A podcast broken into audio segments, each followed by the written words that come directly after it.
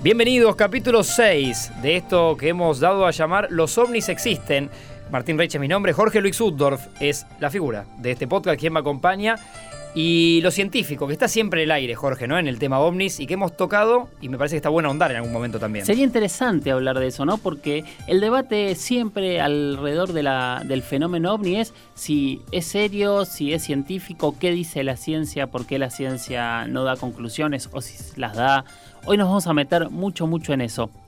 Y como tenemos que hablar del tema científico, me pareció interesante abrir una ventana polémica. A ver. Y que de alguna manera tiene que ver con algo similar a la ciencia, aunque no es ciencia, sino que esta es una hipótesis que hay mucha gente que sostiene, que sostiene con mucha seriedad.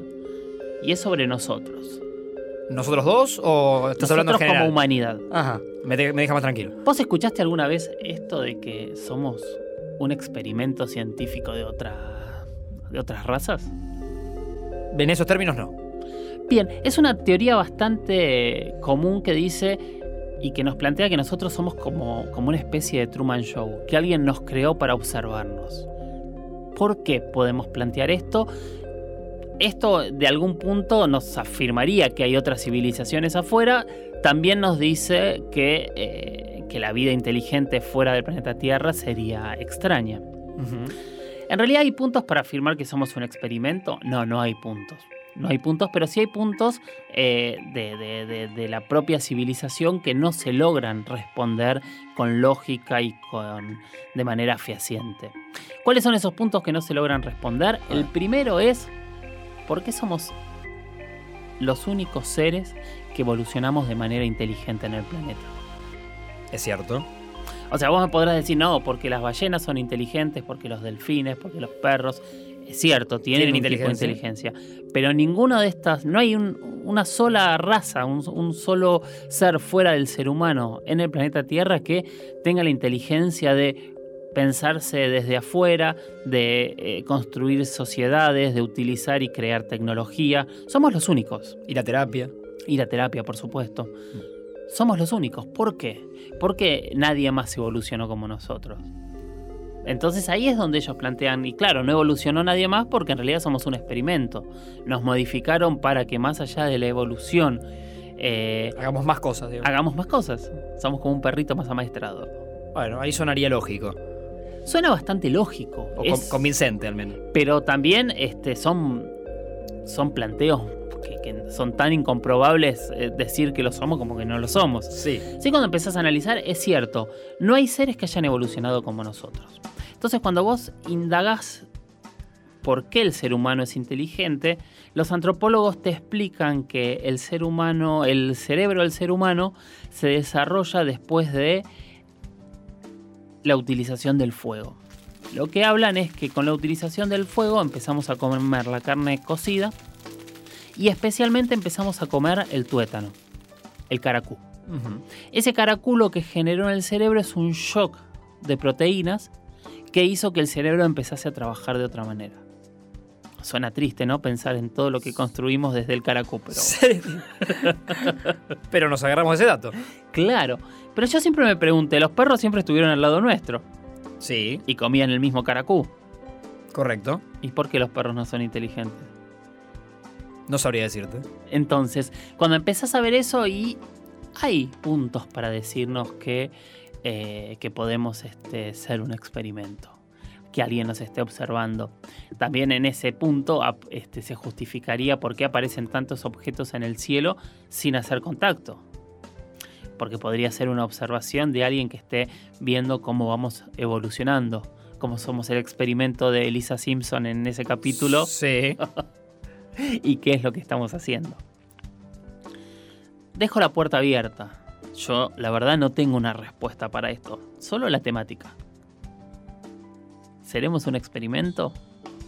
Dejamos la puerta abierta entonces. Y volvamos al tema que me pe- habías pedido hablar, que es la ciencia. Hay debates todo el tiempo. Muchas veces las investigaciones, las denuncias ovnis no se toman con seriedad. eh, y muchas veces gran parte de, de los ataques van a que no son investigaciones serias. Muchas veces es cierto, es muy difícil a veces generar investigaciones serias sobre fenómenos que son esporádicos, que nunca sabemos, más allá de eso que habíamos hablado de, las líneas y de los lugares de mayor observación, en realidad nadie sabe dónde pueden aparecer ovnis cuándo ni por cuánto tiempo. Algo es muy difícil de investigar, eh, que es uno de los problemas básicos y formales para decir que la investigación ovni puede ser científica. La investigación ovni no puede ser científica porque el método científico requiere que eh, el evento se pueda repetir n cantidad de veces para poder estudiarlo. Es un buen punto. Entonces ya desde ahí estamos hablando que eh, los fenómenos ovnis no pueden estudiarse. Son casos aislados que no se repiten, al menos en el mismo punto donde cayó un ovni, por ejemplo. Sí, sí, sí, exactamente. Eso para un científico ya no puede ser un... No pueden, no pueden llegar a conclusiones, no pueden repetirlo para llegar a conclusiones. Sí hay una enorme cantidad de científicos y de ramas de la ciencia que tratan de explicar muchas veces estos fenómenos. ¿Cómo lo explican? Tratando de descartar todo lo posible. Entonces investigan fenómenos similares que puedan darse a través de reflejos de objetos que tienen explicación, de nubes, eh, de, desde la psicología también, porque muchas veces es... Eh, muchos eventos se generan a causa de eh, histerias colectivas, o sea, de, de que mucha gente empieza a observar algo y todos le dan la misma explicación.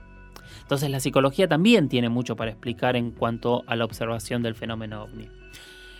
Pero no hay forma de llevar una, una, investigación que pueda eh, probar en un laboratorio, por ejemplo. Exactamente. Eh, esto que vos decís. Confirmar que todos los martes a tal hora hagamos esto. Exactamente.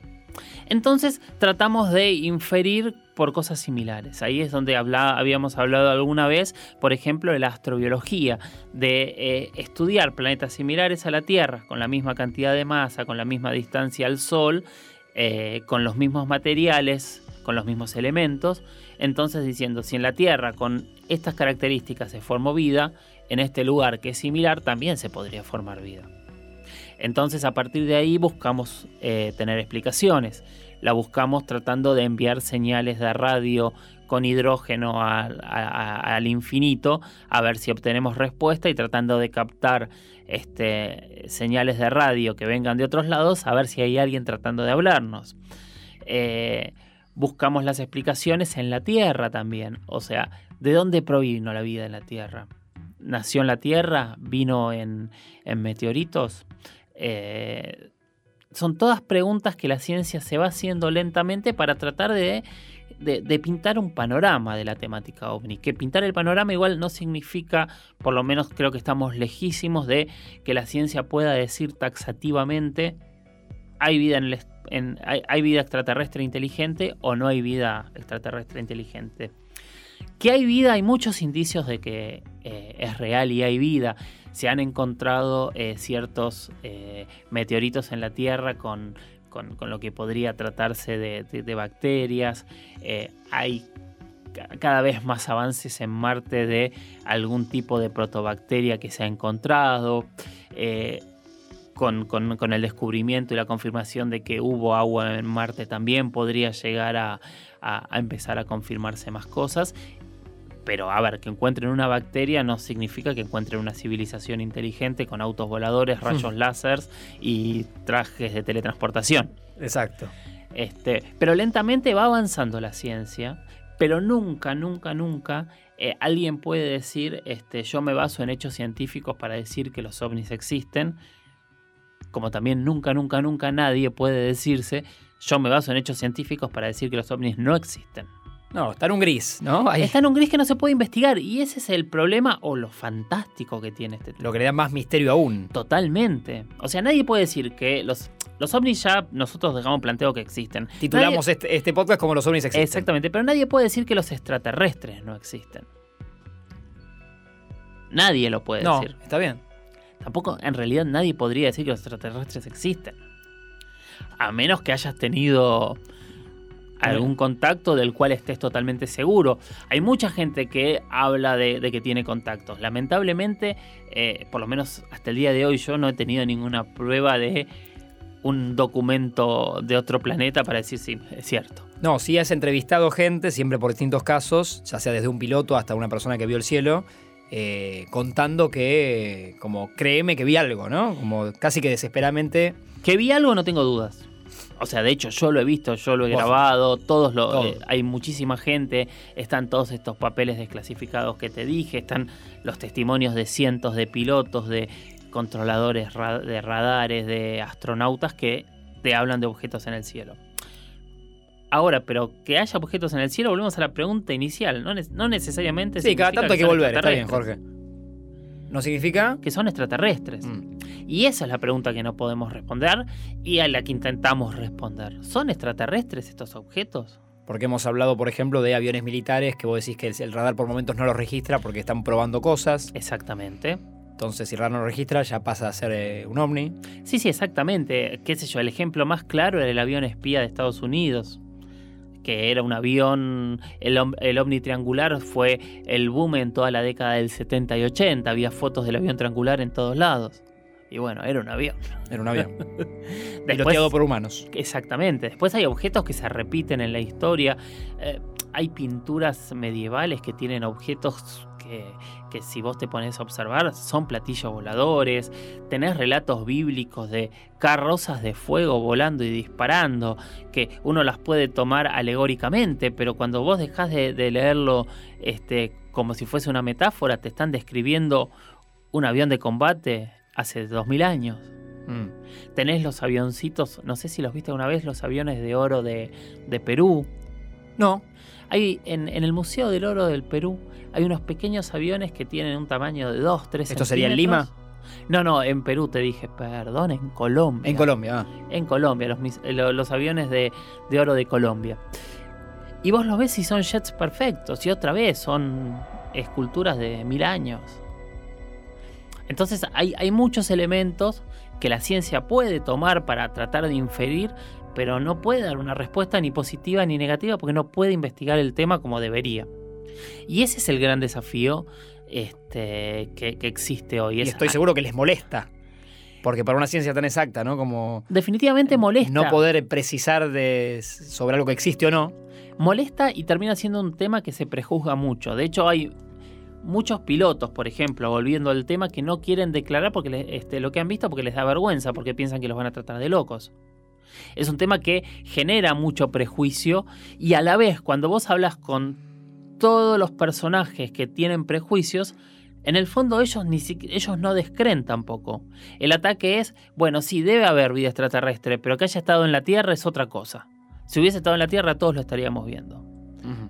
Y ahí es donde entran los debates de, ¿y entonces qué son estos objetos que están en la, en, en la atmósfera que todos vemos? Que nos den una explicación, que alguien nos cuente qué son. Que hable alguien, ¿no? Claro, que alguien hable y nos cuente exactamente qué es lo que hay en el cielo y, y ojalá algún día la ciencia pueda eh, darnos una explicación final sobre si hay extraterrestres, si hay vida extraterrestre y si esa vida extraterrestre nos visita o si esos fenómenos que vemos tienen algún tipo de explicación diferente, que pueden tener que ver con otras civilizaciones que nos estén haciendo algún tipo de visita o de contacto o que tenga que ver con secretos de nuestra civilización, con elementos que no sabemos hasta el día de hoy si existen, si no existen. Es un tema totalmente debatible y que nos deja parados en el lugar de las preguntas, ¿no? ¿Qué es lo más maravilloso que tenemos, ¿no? ¿Qué hay en el cielo? ¿Y quién nos puede dar una explicación de qué es lo que vemos? Empezamos a tocar los avioncitos este, de oro de- del Museo del De- Oro de Bogotá. Bogotá. Hay mucho para hablar sobre las culturas ancestrales y los ovnis. Yo soy un poco eh, contrario, me cuesta plantear Descreído. Este, muchas cosas y otras me, me sorprenden. ¿Por qué? Porque muchas veces eh, buscamos eh, justificar a, civilizaciones eh, creyendo que no eran capaces de realizar cosas que podían realizar y se lo atribuimos a los extraterrestres. Pero eso lo dejamos si querés para, para una próxima salida, apuntando a entender qué es lo que pasa entre los ovnis y la antigüedad. Me encanta. Perfecto. Esa relación. Dejamos otra puerta abierta entonces. Dejamos puerta abierta para la próxima, ovnis y antigüedad. Lejos eh, tenemos el sitio con más puertas abiertas del mundo, me parece. Sí, sí, somos una gran mansión de puertas y puertas abiertas. Así se va el capítulo 6. Gracias, Jorge Luis Uchtdorf, Martín Reich, mi nombre. Nos reencontramos, por supuesto, porque el 7 nos va a dejar otras puertas abiertas.